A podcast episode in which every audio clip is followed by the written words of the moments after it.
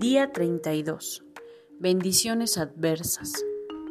Ocasionalmente, cuando los cambios positivos que deseamos no suceden tan rápido como pensábamos que deberían suceder, nos asustamos y nos encontramos cegados momentáneamente, imposibilitados para ver las causas del miedo que nos aprisiona.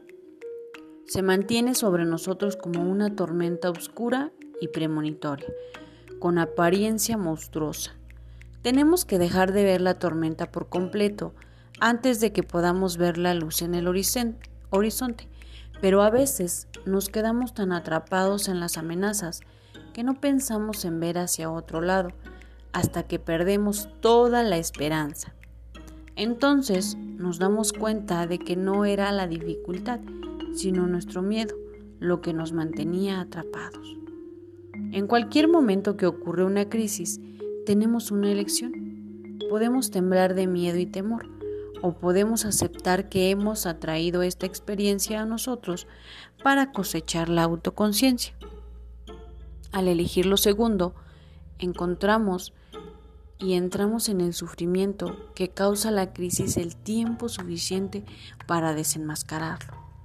No huimos ni metemos la cabeza en la arena ni corremos como locos en todas direcciones buscando la solución.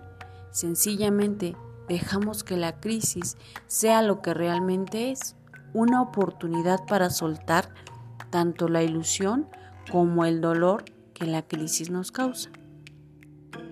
La siguiente vez que surja una dificultad en tu vida, recuerda primero que no hay nada que no puedas superar, nada no importa qué tan difícil parezca.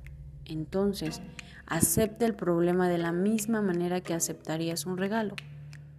No es tan difícil como suena, especialmente cuando te recuerdas que el problema nunca es el enemigo que pensamos que es, sino una guía inconscientemente atraída para regresarnos a nuestro camino.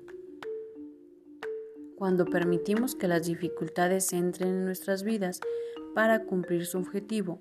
Cuando nos relajamos, soltando el miedo y reconociendo que la experiencia completa, sin importar cuán deprimente y desalentadora sea, es una bendición con disfraz.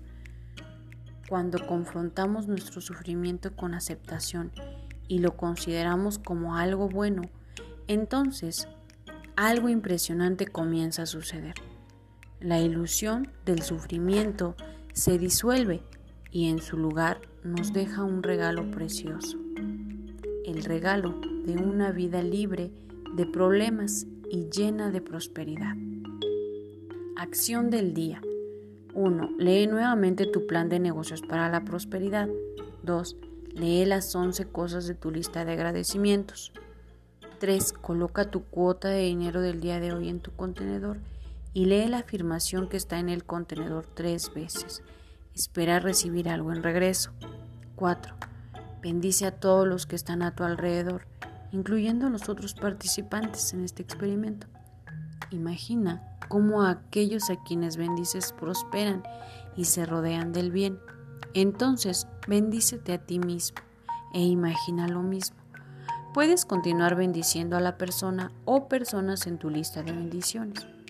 Pensamiento del día.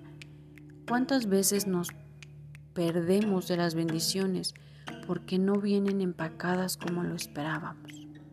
Afirmación del día. La vida siempre trabaja a mi favor.